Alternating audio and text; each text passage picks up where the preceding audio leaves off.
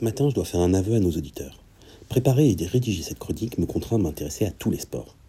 Entendons-nous bien, je suis passionné par le sujet, mais pour éviter de parler seulement des gros sports professionnels qui font la une de l'actualité, type le football, le tennis ou la Formule 1, chaque matin, je lis l'ensemble de l'actualité sportive.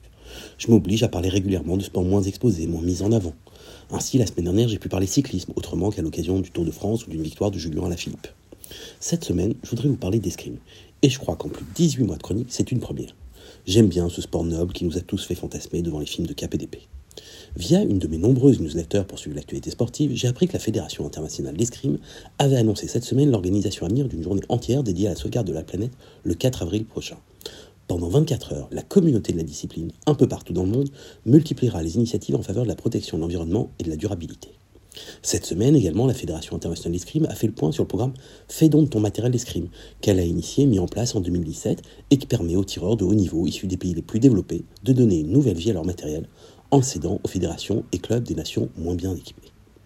En lisant ces informations, je me suis dit que les organisations sportives aussi étaient adeptes du greenwashing et du foutage de gueule comme n'importe quelle entreprise polluante de la planète. Oui, parce qu'il ne faut pas se tromper. Ces annonces ne sont là que pour donner un autre narratif, comme on dit aujourd'hui, de la fédération et tenter de faire oublier qu'elle est la première fédération internationale olympique à avoir autorisé le retour des athlètes russes et biélorusses dans les compétitions qu'elle organise, dont celle qui sélectionne les futurs participants aux Jeux de Paris 2024.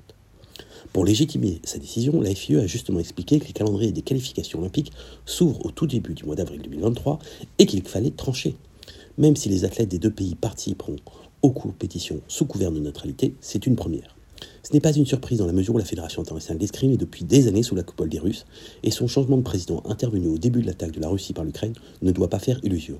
Ce sont toujours les proches du Kremlin qui sont à la manœuvre dans les instances internationales d'escrime. Voilà, désolé, j'aurais préféré parler des exploits du fleuret français et rendre hommage à nos grands anciens épéistes ou parler de nos nouveaux sabreurs, mais bon, un sport de plus traité.